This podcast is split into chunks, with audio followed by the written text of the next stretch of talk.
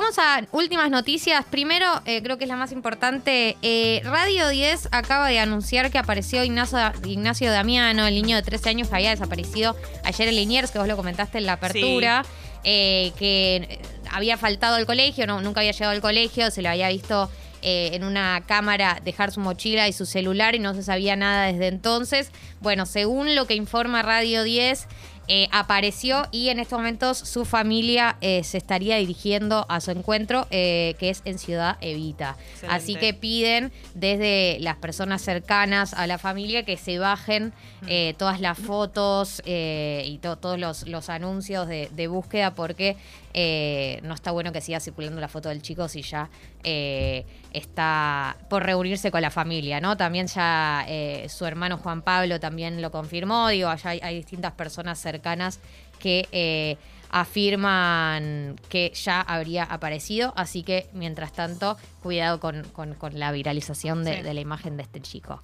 Bien, vamos a unas otras noticias que tienen que ver con Primero quiero hacer una aclaración eh, sobre el tema eh, desapariciones eh, de personas, porque obviamente que no, no es la única persona a la que estábamos buscando, siempre como que se viralizan los, los anuncios de lo que pasó en las últimas horas, pero sí, Mientras tanto, ya se cumplieron más de cinco meses de la, desaparición de Tehuel de la Torre, que es el, chico trans que fue visto por última vez en Alejandro Korn. El tema de esa causa es que las dos personas que sabemos que tienen la información, eh, eh, Luis Alberto Ramos y Oscar Montes, que son las personas que, con las que él se fue a reunir y que dijeron que no lo habían visto y después le encontraron una foto con él en el celular, están detenidos y no quieren declarar. Ellos saben qué pasó y no se niegan a declarar.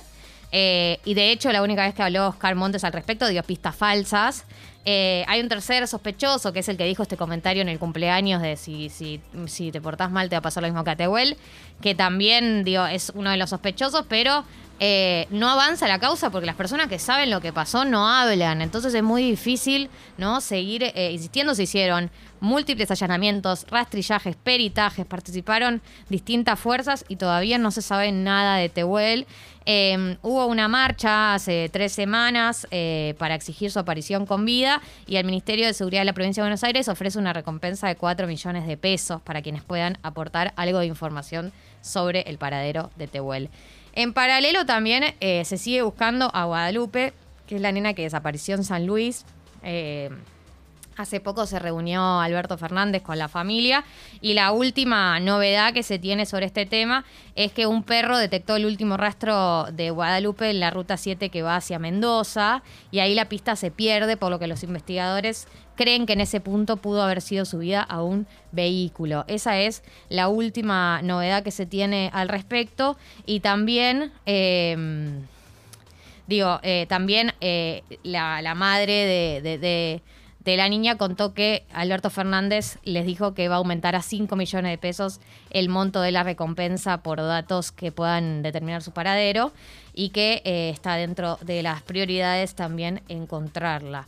Eh, así que eso con respecto a la situación de, las, desapariciones que más estuvieron en los medios en las últimas semanas.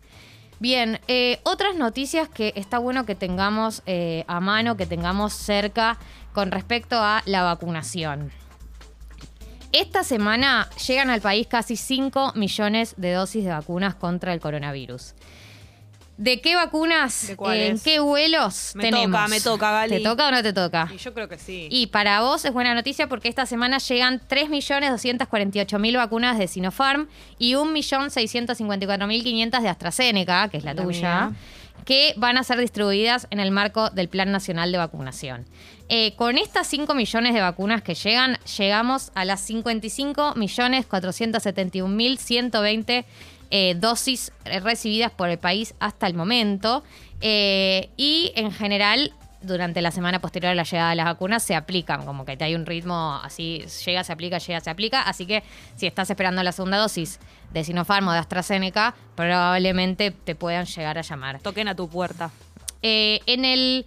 Ya llegamos al 30% de las personas vacunadas con dos dosis, lo cual es un número interesante. Aumentó muchísimo en el último mes. Total- sí, porque hubo un ritmo de vacunación eh, súper eh, alto en el último mes que, que permitió ¿no? Eh, cumplir algo de este objetivo. Tenemos un 31,84% de personas vacunadas con las dosis, dosis, que de hecho cuando mirás el mapa de América, América todo, no América Latina, América todo, eh, estamos a mitad de tabla. Eh, arriba nuestro está Uruguay, Chile, Canadá, Estados Unidos, Ecuador y Cuba. Digo, de América Latina, eh, solo tenemos arriba a Ecuador, Cuba, Uruguay y Chile. Y después tenemos abajo Brasil, Colombia, México, Perú, Paraguay, Venezuela. Digo, estamos a mitad de tabla, estamos con un, un ritmo interesante y sin dudas que todavía no, yo no, no sé exactamente cuándo van a empezar a aumentar los casos con la Delta, pero que todavía, porque todavía seguimos con un promedio de casos Sí. bajo. Eh, que podamos mantener este promedio de casos bajo lo máximo que se pueda. Hasta que y la Delta- Hasta que, hasta que la Delta. Nada. En principio nada, hasta que la. Delta empiece a aumentar el ritmo de contagios, pero en el mejor de los escenarios solo aumentan los contagios y nada más, pero sin dudas que, que ya estemos un, un, un 30% de personas vacunadas con las dos dosis, sin dudas es una noticia que nos tiene que, que poner contentos eh, y igual mirar de cerca, ¿no? Para, ¿no? para no perder el hilo, para no perder el eje. En tercer lugar, ayer se fue, eh, o ayer terminó toda la ocupación de Estados Unidos en Afganistán. Ustedes saben que no es mi tema de expertise, aunque yo tengo un doctorado en Claro, relaciones internacionales. No te lo Eh, tengo un, un máster en Medio Oriente, pero bueno, eso en general lo, lo mantengo por lo bajo como para no tampoco. no, no andar presumiendo. Eh, gracias a Kevin Levine entendimos un poco qué era lo que estaba pasando en Afganistán, por qué se estaban retirando eh, y que tenía que ver con la guerra más larga que estuvo Estados Unidos en su historia, su historia reciente por lo menos, que arrancó en 2001 la ocupación después del de, eh, el 9-11, después del atentado a las Torres Gemelas. Eh, ahí hacen la ocupación y se retiran finalmente ahora eh, con una política que ya venía desde Donald Trump y continuó Joe Biden. ¿Te gusta como lo dije? Joe Biden. Joe Biden. Eh, finalmente anunciaron que se iban a retirar, volvieron los talibanes al poder y al día de ayer fue la retirada de la última tropa de eh, Estados Unidos en Afganistán.